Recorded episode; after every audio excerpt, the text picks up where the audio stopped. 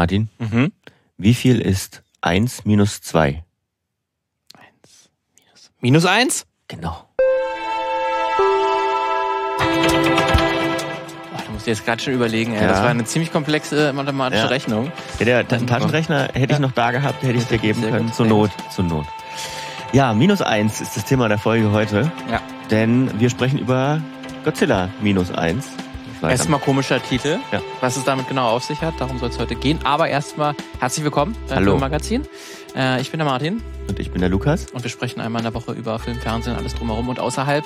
Und äh, wir hatten uns diese Woche wieder mal was Aktuelles äh, vorgenommen, einen aktuellen Kino-Release, aber ansonsten auch gerne auch mal hinter die Kulissen geblickt. Mhm. Ähm, wir sind sozusagen ein sehr breit gefächerter Podcast, könnte man sagen. Ähm, Suchen und es zumindest. wir versuchen das zumindest, wenn wir es hinbekommen. Ähm, ab und zu auch mal gerne was, was nicht so ganz brandaktuell ist, aber in dieser Woche waren wir auch wieder mal im Kino. Deswegen wollten wir die Chance auch gleich nutzen. Ansonsten ähm, könnt ihr uns auch jederzeit auch er erreichen. Äh, wir erwähnen es auch in jeder Folge ähm, auf jeden Fall auf Instagram äh, und auf unserer Webseite filmmagazin.audio. Äh, dort findet ihr auch verschiedene Kontaktmöglichkeiten, wenn ihr uns selber auch noch was äh, schreiben wollt, ähm, wenn ihr uns irgendwie Kritik habt, Ja. Anmerkungen. Ergänzungen auch sehr gerne. Genau, Gerade Ergänzungen immer Ergänzungen super. Auch, auch gerade jetzt auch bei, bei diesem, äh, über äh, diesem Film, was wir jetzt sprechen wollen, habt ihr vielleicht dann auch gesehen, könnt uns auch gerne eure Meinung dazu mitteilen, Mhm. ähm, wie ihr den so empfunden habt. Ja, ansonsten gibt's sonst noch was? Tja, Irgendwas ihr könnt uns nachholen müssen? ja, ihr könnt uns natürlich auch auf YouTube anschauen, wenn ihr das wollt. Das ist auch eine Ähm, Möglichkeit. bei, stimmt, und ja. ihr könnt uns da natürlich auch schreiben. YouTube ist gerne gesehen bei uns. ähm, schaut gerne Ansonsten gern gehört. zu. Ja. Okay, ja, von mir aus können wir auch dann gleich anfangen. Also wir haben ja in der vergangenen Folge hatten wir so ein bisschen äh, heimelige äh, Atmosphäre verbreitet und über unsere liebsten Weihnachtsfilme Deswegen gesprochen. wird's jetzt ein bisschen destruktiver. Jetzt wird's destruktiver auf jeden Fall. Äh, minus eins ist das Stichwort. Es geht um den neuesten Godzilla-Film und zwar Godzilla Minus One, äh, einen japanischen Godzilla. Da äh, gibt's ja Unterschiede. Es gibt ja die amerikanischen Godzilla. Da Mhm. haben wir ja jetzt auch ab und zu schon erwähnt, dass äh, eine Serie zu dem äh, amerikanischen Monsterverse Godzilla, sag ich mal, gestartet ist auf Apple TV Plus. Ähm, und zwar Monarch heißt die. Äh, in diesem Universum spielt dieser Godzilla-Film nicht, sondern es ist der Original Toho Godzilla. Also Ähm, die wirklich die Erfinder oder das Produktionsstudio hinter dem allerersten Godzilla auch, ähm, die hier sozusagen ihre die Rechte auch mal an die Amerikaner ausleihen und die sozusagen mit Godzilla machen können, was sie wollen. Aber es gibt auch noch immer noch das Original und da gab es ja schon OG Godzilla. äh, 2016, 17 war glaube ich Shin Godzilla. 16, glaube ich. Ja. 16, das war der letzte große japanische Godzilla-Film, also Re- Realfilm. Ähm, und jetzt kam jetzt äh, 2023, ähm, kam jetzt nochmal noch mal ihr, ihr neuester, der 33. Genau, der 33. von Toho selbst, also vom, Produktion, vom japanischen Produktionsstudio, der 33. Godzilla-Film, der hier jetzt Minus One heißt. Und warum Minus One, das kann man, glaube ich, recht einfach erklären, weil Minus Eins zeigt schon mal, okay, da muss es ja eine, eine Eins geben Mhm. oder eine Null. Und eine Null ist natürlich dann der erste Godzilla-Film, der, der in den 50er Jahren spielt. Und so würde ich das mal den Titel schon mal ein bisschen deuten. Das Minus eins sozusagen ist sozusagen das Prequel. Aha. Äh, so ein kleines bisschen. Das spielt noch davor, noch vor den 50er Jahren, sondern nämlich zwischen 1945 und 1947, also kurz nach Ende des Zweiten Weltkrieges im ja, zerstörten Japan, kommt auch noch Godzilla. So habe ich, genau, so, ich, also ich, das mit dem, dass der davor spielt, das ist eine schöne Deutung, die habe ich noch gar nicht so gesehen. ich hatte tatsächlich dieses, Ja. ne, eins ist sozusagen der Normalzustand, auf null zurückgesetzt nach dem Krieg und minus eins macht dann Godzilla Ja, sozusagen. du- es ist ja häufig auch, ähm, auch in Deutschland ja Ende, das Ende des Zweiten Weltkriegs, das ist die Stunde Null. Ja. Ne, und dann ist natürlich, wenn jetzt noch sozusagen nochmal eine Katastrophe passiert, dann ist das sozusagen dann die Minus eins. Ja. Ähm, so kann man das natürlich dann auch nochmal doppelt, doppelt deuten. Ähm, genau. Und die Katastrophe ist Godzilla. Wenn euch sozusagen erstmal, wenn ihr sagt, okay, ich habe mit Godzilla habe ich noch nie irgendwas zu tun gehabt oder ich habe nur ein paar Filme mal gesehen, ich weiß gar nicht, wie das alles zusammenhängt. Ähm, wir haben mal eine Folge gemacht zu unseren Lieblingsfilmmonstern oder zwei Folgen zu unseren Lieblingsfilmmonstern. Das ist schon drei Jahre her.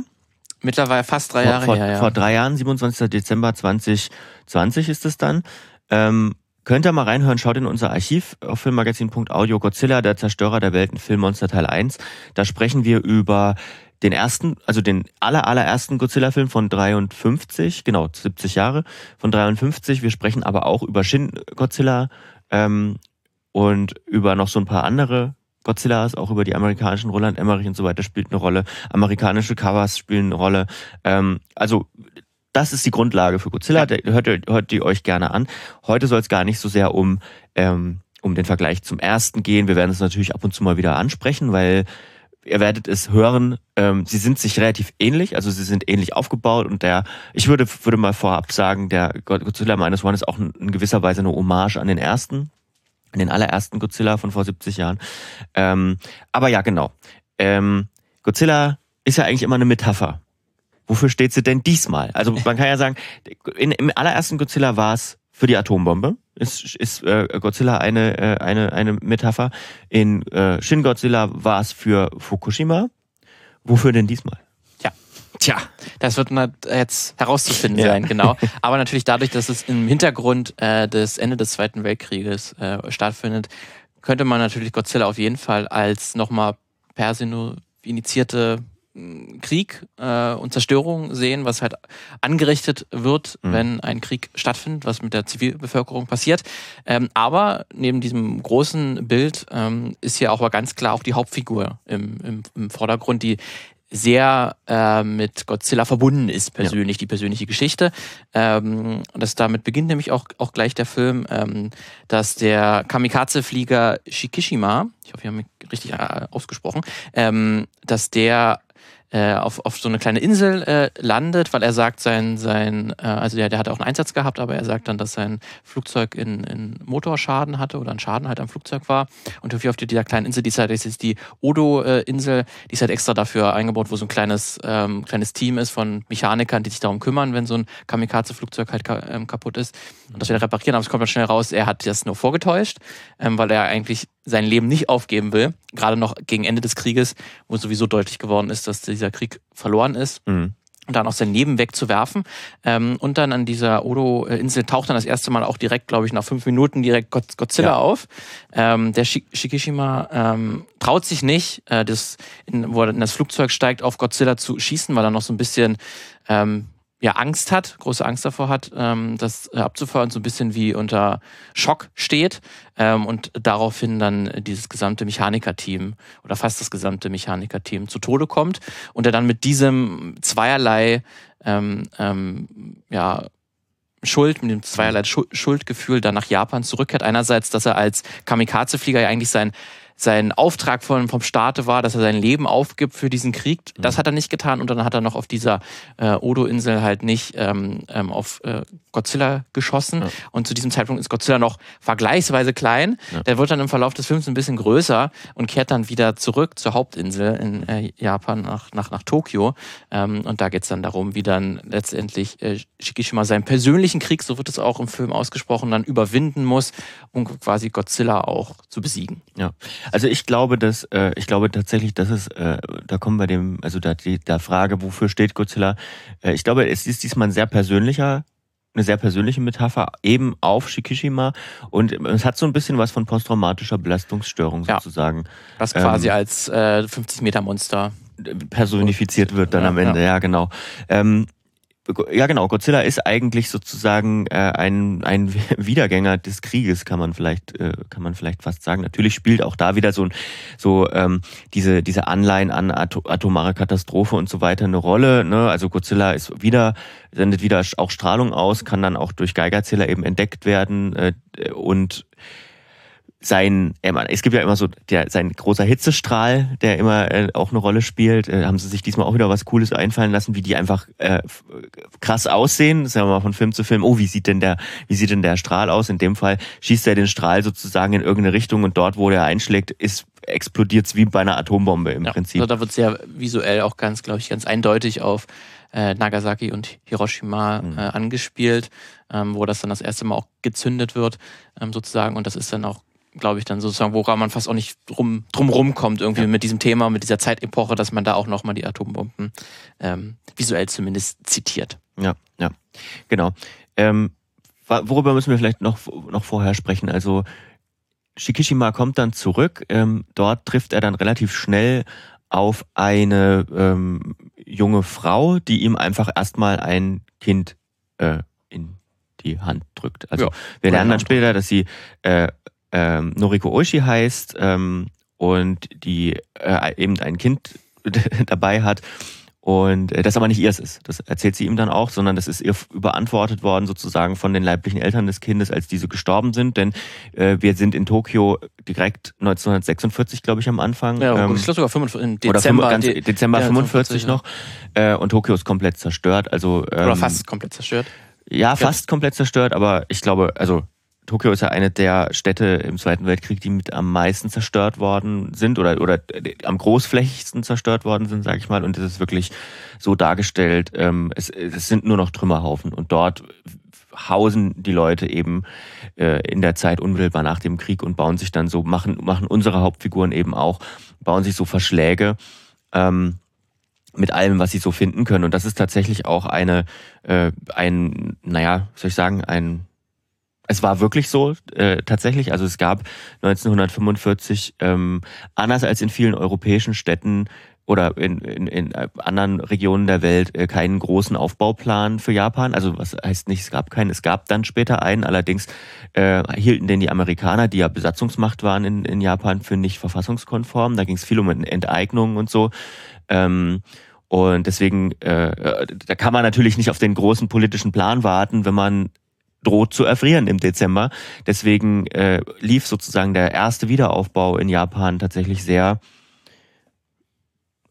ja, von den Einzelpersonen abhängig. Ne? Also von, von äh, die, die Leute haben sich dann eben ein was, äh, haben sich eben dann ein kleines Häuschen zusammengebaut. Wir sehen das dann auch äh, im Verlauf des Filmes, bis es dann 47 bis 47 arbeitet unsere Hauptfigur ja äh, in so einem äh, ja, äh, für das Ministerium äh, und beräumt Kriegsgüter, also mit anderen Worten Minen. Ja. Die Aufgabe ist, Minen in der Bucht von Tokio zu räumen.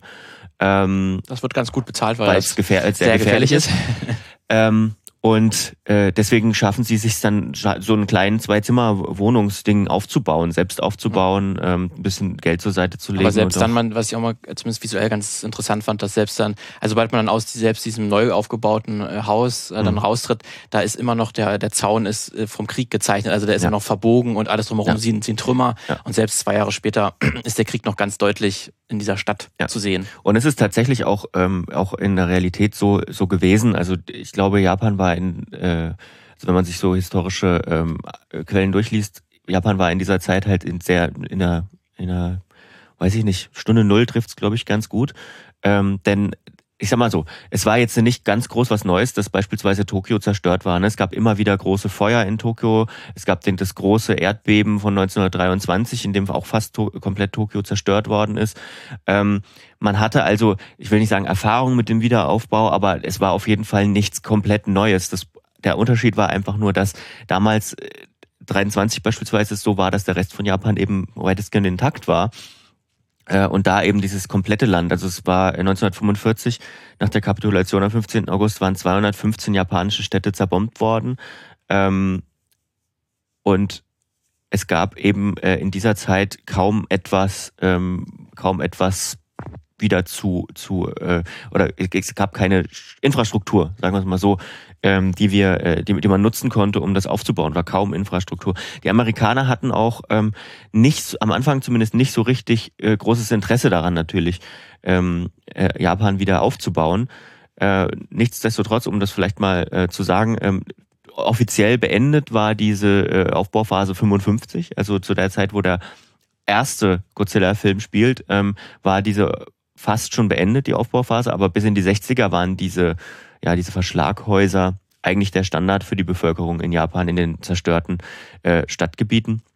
Und politisch, und das, das wird in dem Film dann auch noch eine Rolle, in Godzilla Minus One auch noch eine Rolle spielen, politisch war da nicht viel los. Also äh, es gab quasi ein Machtvakuum, könnte man so sagen. Es gab keine Regierung, die dann sofort das Ruder in die Hand genommen hat und gesagt hat, so jetzt müssen wir ähm, aufbauen oder wir müssen, äh, wir müssen Godzilla bekämpfen. In dem Fall geht es ja um Godzilla bekämpfen, die das irgendwie hätten äh, groß, ja. groß in die Hand nehmen können. Das ist vielleicht auch interessant, dass wirklich die Regierung oder der Staat so als, als Machtform äh, gar nicht vorkommt im Film. Also mhm. auch nicht mal in Person. Dass es einen Regierungsmitarbeiter oder so gibt, der irgendwie sagt, ich komme hier von da und da und wir machen das jetzt so und so. Mhm. Die sind wirklich abstinent, äh, kann man sagen. Es gibt dann nur vom Militär äh, oder von der Marine gibt es dann Leute, aber selbst die Ehem ehemalige sozusagen. Ehemalige auch ja. der, äh, größtenteils. Ich glaube, der eine, der dann das Kommando auch ein bisschen hat, der ist auch noch zu dem Zeitpunkt bei der Marine. Mhm. So der Einzige, der so ein bisschen den Staat repräsentiert, aber auch ganz eindeutig nicht so dem, dem politischen Apparat wirklich äh, mhm. entspricht. Ähm, und dass er wirklich, ähm, ähm, abs wirklich abstinent ist, der, der Staat. Das spielt dann auch ähm, zumindest äh, auch im Film eine gewisse Rolle, ähm, diese Zweifel am, am Staat und dass man gesehen hat, der äh, gerade was mit Informationsfluss ähm, ja. Was bekommen wir äh, erfahren, was haben wir im Krieg erfahren, was haben wir nicht erfahren. Ja. Und das ist, spielt sich jetzt nochmal ja. wieder. Da gibt's dann ähm, eine Nebenfigur, die dann sagt, wo dann das Godzilla auftaucht und äh, zumindest ähm, was dann über ein paar Ecken und Gerüchte kommen, ja, das, äh, die Regierung kümmert sich nicht wirklich darum und die verrät einem nur auch so die 50 Prozent der Wahrheit und mhm. wirklich der großen Bevölkerung von Tokio sagt man auch nicht, dass da ein Riesenmonster auf die zusteuert. Und da sagt dann diese Nebenfigur auch, ja, es hat sich nichts geändert. Der Japan bleibt Japan. Informationspolitik können wir schon immer und das wird auch mehrfach gesagt tatsächlich tatsächlich. Ähm, und in dieser, also ich würde sagen, das ist so die Situation null, in der befinden wir uns gerade.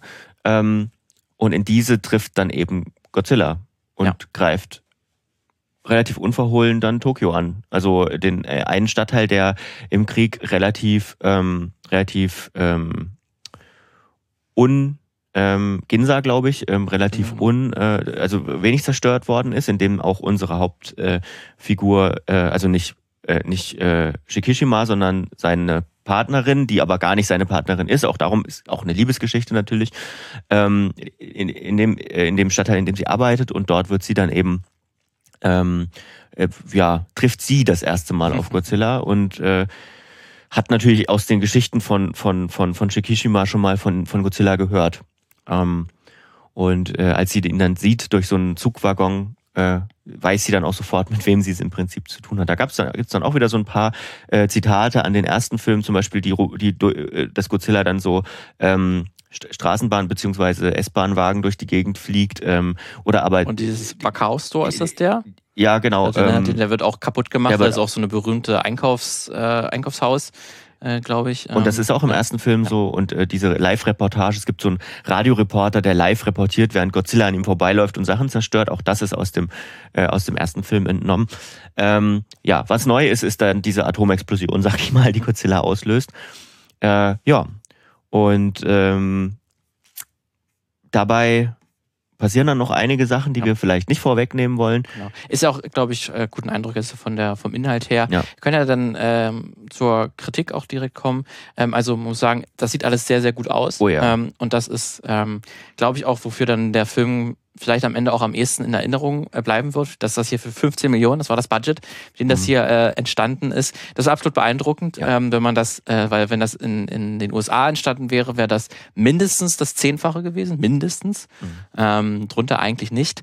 Äh, und dafür, und sieht, hätte es wahrscheinlich schlechter ausgesehen. Mhm. Ähm, man muss sagen, es sind ganz, glaube ich, vier, fünf Godzilla-Szenen, ähm, die hier im Verlauf des Films eingestreut werden. Das sind nicht so viele. Mhm. Und wenn die kommen, sind die auch meistens nicht so lang. Mhm. Sind dann vielleicht, die gehen vielleicht dann maximal fünf Minuten. Aber es reicht ähm, auch. Und das reicht absolut. Ja. Also es ist als keine Kritik gemeint, sondern sehr bewusst äh, eingesetzt, auch sehr ressourcenschonend, dann wahrscheinlich wirklich was mit diesem Budget möglich ist. Ja. Aber die sehen absolut top aus. Ähm, auch gerade so was Wasser oh, angeht. Habe da letztens auch nochmal in einem Interview, dass allein das Wasser waren irgendwie 500 Terabyte ja.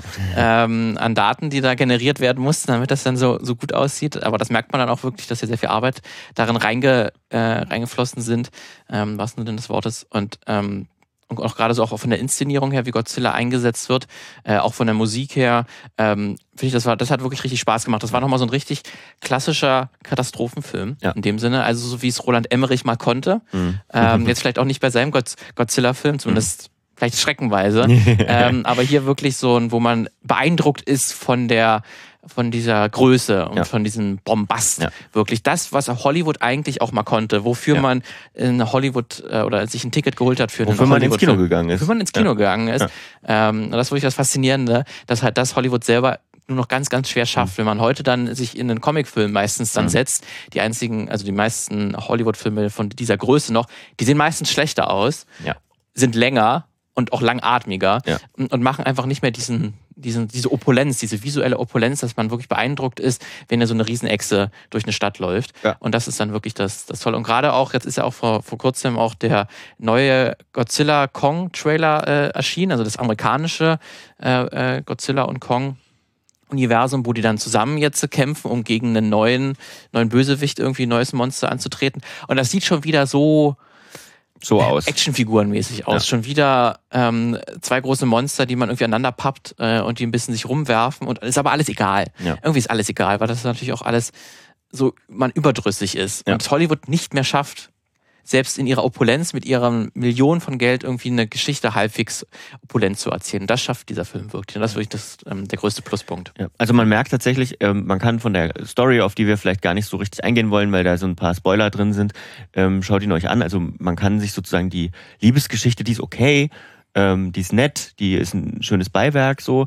Ähm, aber man merkt tatsächlich, dass Takashi Yamazaki, der Regisseur, auch äh, der Visual Effects Dude ist ja. und der weiß, was er mit Visual Effects, wie er Visual Effects einsetzen muss. Denn man muss sagen, ne, ähm, man löst hier zum Beispiel nicht ähm, so, so dieses beeindruckende aus, in dem das der größte Godzilla ist, der jemals kreiert worden ist. Oder, oder die größte der, Explosion. Die oder die grö ja, weil das ist tatsächlich, er ist auch wie im ersten Godzilla im Prinzip, glaube ich, so ungefähr 50 Meter groß vielleicht. Ähm, das reicht für, äh, für das Tokio, was noch steht, für diese fünf Etagen oder so, die es da gibt, reicht das locker aus. Ähm, aber wenn man den jetzt beispielsweise in das neue Tokio reinstellen würde, der würde in den Häuserschluchten wahrscheinlich sogar versinken. Der ist gar nicht so groß. Aber so wie es gefilmt und so wie es inszeniert ist, wirkt er natürlich absolut wie eine Naturkatastrophe im Prinzip. Ähm, und das gebe ich dir vollkommen recht, schafft Hollywood irgendwie nicht mehr so richtig. Komischerweise, ne? Also, obwohl, sie, obwohl ne, wir haben auch über Pacific Rim oft schon gesprochen. Ja. Äh, da hat's dann mal irgendwie funktioniert für einen Film. Ja. Ähm, aber man hat's dann, für, auch für den zweiten hat man dann vergessen, wie es geht und ja. hat im zweiten dann wieder Käse gemacht. Ich weiß auch nicht genau, woran das liegt. Ähm, und also muss man vielleicht nochmal herausheben, 15 Millionen Budget. Er hat auch das bei weitem, also Box Office in Japan bei weitem, glaube ich, verdoppelt, 35 Millionen nach aktuellem Stand irgendwie eingespielt. Ist ja schon im Oktober in, in Japan gestartet ähm, oder im November und im, in, in Shinjuku im Oktober. Und ähm, das ist Wahnsinn. 15 Millionen, dieser, dieser Film, wie ja. der aussah. Und dann ist er auch in IMAX, wir haben ja. ihn jetzt natürlich nicht in IMAX gesehen, aber er ist ja auch in IMAX und so weiter und so fort äh, äh, äh, released worden. Das ist schon. Das hat wahrscheinlich auch ein deutscher Film auch, glaube ich, nicht mit dem Budget geschafft. Mhm. Kann ich mir fast auch nicht vorstellen. Ich glaube, wir haben, ich weiß gar nicht, es gibt natürlich auch gute Visual Effects Artists in Deutschland, die auch an teilweise an großen Produktionen beteiligt sind. Aber ich weiß nicht genau, ob, ähm, ob, ob man das, ob man die Infrastruktur und das Know-how für sowas in Deutschland hätte. Da bin ich mir gar nicht so sicher. Also für diese Art von 3D-Effekten. Ich meine zumindest, äh, man hat ja die Game of Thrones Effektschmiede, die ist ja größtenteils in Deutschland. Mhm. Ich glaube in Baden-Württemberg. Ähm, die haben, also die Drachen auf jeden Fall kommen daher. Deswegen könnte mhm. ich mir vorstellen, das könnte man, die könnte man vielleicht auf jeden Fall fragen für Godzilla. Ich glaube, das würden die hinkriegen. Das gehört natürlich noch ein bisschen mehr, da, mhm. mehr dazu. Ähm, aber wäre auch mal interessant, ähm, so, ein, so ein deutsches Godzilla. Was, was wäre das überhaupt für ein, für, ein, für ein Monster? Was würde die deutsche Seele Irgendwas widerspiegeln, wenn Bürokratie. das Bürokratiemonster. Irgend so ein Bürokratiemonster einfach. Aber da braucht man gar nicht so viel animieren. Ne? Das stimmt. Ähm, ja. Ich, ich, hab, äh, ich, ich, ich glaube aber auch, es würde in Deutschland einfach nicht funktionieren, weil wir würden uns, ne, wir würden zum Glück niemals so einen so einen moralin-triefenden Film über die Nachkriegszeit machen. So, da kommen wir also was heißt niemals? Ja. Das haben wir schon gemacht. Ja. aber es war ist echt aus der Zeit gefallen. Und da sind wir vielleicht in der Kritik, weil der Film war natürlich nicht nur gut. So. Ja, weil ich glaube, äh, an Shin Godzilla kommt er bei weitem nee. nicht ran, weil Shin Godzilla ganz, ganz eindeutig hier, wie du schon gesagt hattest, das auf Fukushima ähm, umdeutet und das auch ganz, ganz stark äh, zeigt, wie diese, diese, diese Bürokratie, die politische Riege in Tokio und in Japan nicht in der Lage ist, mit dieser Katastrophe umzugehen. ja. ne? Und dass man es total erstmal tausendmal diskutiert und dadurch erst alles schlimmer wird. Und das ist natürlich eine total starke Metapher. Und das daran hat dieser Film nicht so viel Interesse, weil er das halt sehr persönlich ähm, ähm, inszeniert ähm, dieser, dieser Godzilla und halt von der Hauptfigur, deren Be Beziehung zu, zueinander. Ähm, und gerade halt mit diesem Setting, weil das hatte ich mir, wo ich von diesem Film das erste Mal gehört habe, eigentlich fand ich das total spannend, weil so das Nachkriegs-Japan, äh, mhm. ähm, wie geht es mit seinem Erbe um, mit seinem imperialistischen Kaiser, faschistischen Erbe um? Ähm, wie wird das angesprochen? Äh, steht dafür vielleicht sogar Godzilla, weil das wäre ja für mich zumindest der erste Impuls gewesen. Mhm. Okay, man, so benutzt man vielleicht äh, Godzilla, ist der nochmal wirklich dieser Wiedergänger, wie du gesagt hast, ähm, des Krieges, aber auch oder des, oder des Kolonialismus des, des Japanischen oder so, ne? Aber sagen wir so, das, das ist, es alles nicht. Nee. Ähm, also gerade so die, die äh, Verbrechen, die Japan auch der Menschheit angetan hat oder gerade dem äh, China oder Korea, das spielt gar keine Rolle. Mhm. Ähm, und es wird dann auch ähm, das Einzige, wo dann der Staat, wie gesagt, kritisiert wird, ist einerseits diese Informationspolitik, aber auch in, in einer sehr moralischen äh, Szene, dass quasi äh, Japan ganz, ganz, ganz äh, lange Zeit ähm, dem Leben keinen Wert beigemessen hat, sondern einfach quasi die Soldaten äh, in den Tod geschickt hat, obwohl mhm. sie wussten, dass das hier keinen Sinn macht. Ähm, aber das ist dann wirklich auch so schon revisionistisch, wo dann ja. so einerseits gesagt wird, ja, ähm, die Logistik war quasi äh, schuld daran, dass wir den Krieg verloren ja. haben. Wir haben schlechte Straßen gehabt, äh, schlechte Fahrzeuge. Keine Schleudersitze. Keine Schleudersitze so, in den hm. Kamikaze-Flugzeugen und äh, wir wurden quasi vom Staat verheizt. Ja, das stimmt. Aber es gab ja auch eine ideologische Komponente, warum Japan gedacht hat, wir können alles einnehmen und äh, wir müssen quasi unser unser Sein müssen wir in der Welt verbreiten. Äh, und wenn das ein Land nicht haben will, dann mhm. töten, dann töten wir die Bevölkerung einfach dieses Landes und nehmen es ein. Äh, und das spielt hier gar, gar, gar keine Rolle. Mhm. Ähm, und das ist wirklich schade. Es war, es war eher so ein bisschen, und das kennt man aus dem deutschen Nachkriegsdiskurs ja auch, es war eher so ein bisschen so, ähm, wir als normale Bürgerinnen und Bürger oder Soldaten auch in dem Fall sogar, wir können ja gar nichts dazu. Wir sind ja bloß verheizt und wir wurden dahin Wir haben geschickt. Befehle ausgeführt. Genau. Ne? Ähm, und, und eigentlich ist ja an uns damit auch ein Verbrechen begangen worden. So. Ja. Und das ist so, hui. dabei hat man, dabei hat man ja die Anlagen auch, ne, als, als, als unsere Hauptfigur das erste Mal nach Tokio zurückkommt und die, die alte Nachbarin trifft, oder alt ist sie nicht, sondern eine Nachbarin von früher trifft, ähm, die dann auch später noch eine wichtige Rolle spielen wird, die ihn, ihm dann erstmal Vorwürfe macht, warum er sich denn hat nicht äh, äh, aufgeopfert in seinem Kamikaze. Flugzeug, ähm, da hat man ja das. Ne? Sie ist ja offenbar sie, sie als eine normale Bürgerin verlangt das ja offenbar auch ja. von ihm. So, das ist und ja da auch hat so man den, sehr in der japanischen Bevölkerung dieses extreme Pfl ja. Pflichtbewusstsein. Und da, da, hat man ja diesen Ansatz schon dran und das dann, dann, dann in diesem Film ja. zu drehen und zu sagen, nee, wir haben ja, und jetzt machen wir es mal richtig, indem wir nämlich eine zivile Initiative starten, um Godzilla zu, zu, zu zerstören. Das ist irgendwie uff. also, weiß ich nicht genau. Ich meine, es ist ja natürlich dadurch, ähm, das kommt sicher in Japan gut an, weil das äh, ist leicht verdaulich. Hm. Ähm, das ist nichts, was, was, was wehtut ähm, mit dieser Deutung und ja. dieser Metapher. Und gerade dann die große Szene, wenn dann halt sich die Zivilisten einschwören, äh, wir verbünden uns jetzt äh, und anders als äh, im Krieg ähm, freiwillig, wir werden nicht gezwungen, äh, hier gegen Godzilla zu kämpfen, sondern wir müssen es halt tun, mhm. äh, um uns zu retten und die Bevölkerung äh, zu retten. Ich glaube, das kommt gut an. Und das ist natürlich auch was, was, glaube ich, auch international total konform ist. Wenn man hier natürlich sich stärker mit dem Erbe ähm, des Zweiten Weltkrieges und der Kaiserzeit auseinandersetzen würde, das wäre nochmal was anderes gewesen. Mhm. Ähm, das wäre sicherlich unbequemer gewesen. Aber es ist schade, weil man hat es ja, wie gesagt, mit Shin Godzilla hat man einen sehr japanischen Diskurs ähm, auf ähm, Fukushima äh, ja schon mhm. hinbekommen. Äh, Fukushima. Ähm, und das, ist echt dann eine verpasste Chance, muss ja. ich sagen. Ja, finde ich auch. Aber ich, ich kann es mir ehrlich gesagt nur so erklären, dass man, dass man sagt, ähm, okay, wir wollen jetzt so einen 70 Jahr, äh, 70 Jahre Godzilla ähm, Film machen, der, der sozusagen dieses die, das feiert, die 70 Jahre sozusagen und auch nochmal ähm, den Wiederaufbau feiert und und, und, und der, der vielleicht auch ähm, ein gutes Gefühl gibt, so hier guckt mal, wir können das alles schaffen und äh, auf die heutige Zeit äh, übertragen, wenn man es ganz, wenn man so auslegen will, so guckt mal, wenn wir, wenn wir uns lass die Regierung Regierung sein, ähm, lass die Amerikaner Amerikaner sein, die weil Sowjets, die können Sowjets. die Sowjets Sowjets sein. Wenn wir uns zusammenreißen und wenn wir Japaner zusammenstehen und kämpfen, dann funktioniert das. So kann man es vielleicht sehen, weil Japan steht natürlich auch heute vor großen Herausforderungen, gelinde gesagt. Ähm, aber aber ja, ja, da, da ist er dann zu wenig kritisch, finde ich, ja. muss ich sagen. Da hätte man sich deutlich mehr trauen können. Ja. Ich weiß immer auch nicht, gut, es ist natürlich dann irgendwie, das ist ja auch ein Mythos, ist wahrscheinlich dann dadurch, dass Godzilla selber ja auch schon eine, eine nationale Figur ist, eine, irgendwie auch eine Identifikationsfigur. Ja.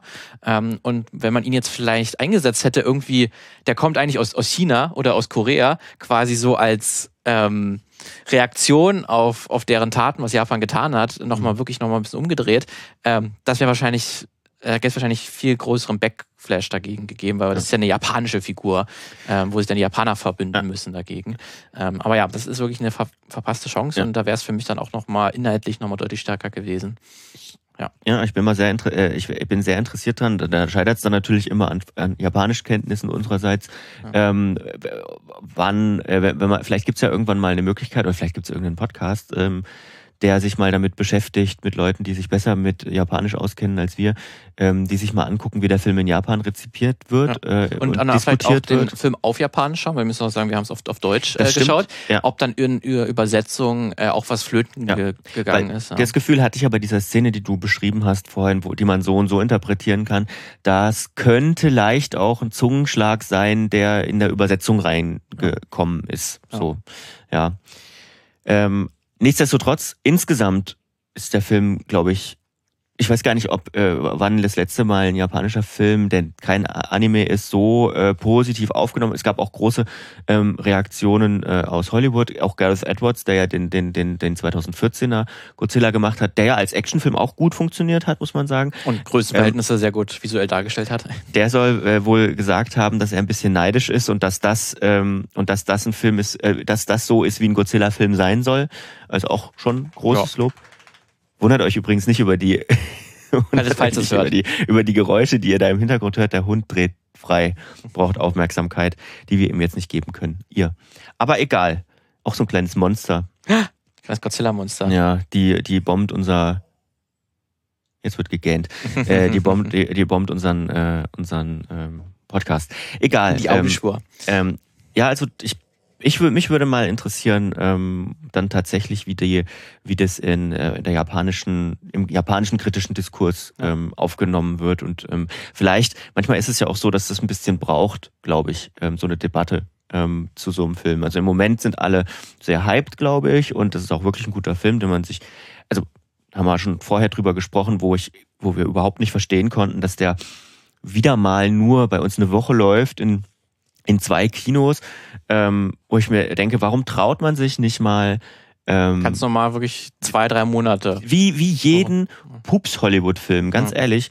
Ähm, da gibt's Filme, die sind, die sind, die sind viel, viel schlechter aus Hollywood und einfach nur, weil es normal ist, diese Filme im, im Kino über Wochen laufen zu lassen, läuft laufen die und dieser Godzilla, der wird halt mal, weil er aus Japan ist, läuft er halt mal Special Interest mäßig ähm, ne- eine Woche lang. Ich glaube, wenn man wenn man dem die Chance gegeben hätte, länger zu laufen, könnte, ist, ist das für mich auch ein Kandidat, das kann man vorher natürlich nicht sagen, aber ist für mich auch ein Kandidat, wo sich dann rumsprechen könnte, dass der gut ist.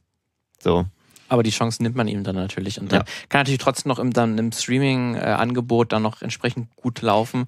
Aber, Aber das, das ist natürlich halt trotzdem auch ein. Kinofilm. Das ist halt auch ein Kinofilm. Ist leider auch wirklich ein Kinofilm. Deswegen, wenn ihr jetzt noch die Chance habt und vielleicht läuft er noch bei euch im Kino und ihr da ein bisschen Interesse daran habt, dann schaut ihn euch gerne mal an, weil das ist wirklich nochmal ein, ein Kinoerlebnis. Ja.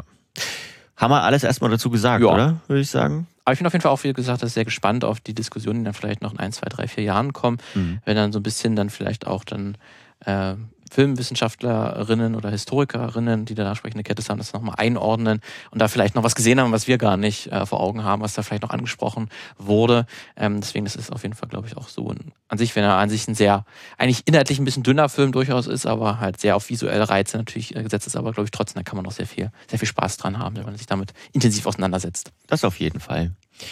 Sind wir durch mit Godzilla Minus One? Ja. Ähm, müssen wir noch über irgendwas anderes sprechen? Wie gesagt, wir hatten jetzt den Trailer zu dem anderen Godzilla-Film, der nochmal ein schöner Kontrapunkt Ja. dazu ist, wie es halt die Amerikaner machen. Ja, 12. Immer- April 24 ist das, steht das Start, Startdatum für das neue Monsterverse, für den neuen Monsterverse-Film an. Ja. Nun.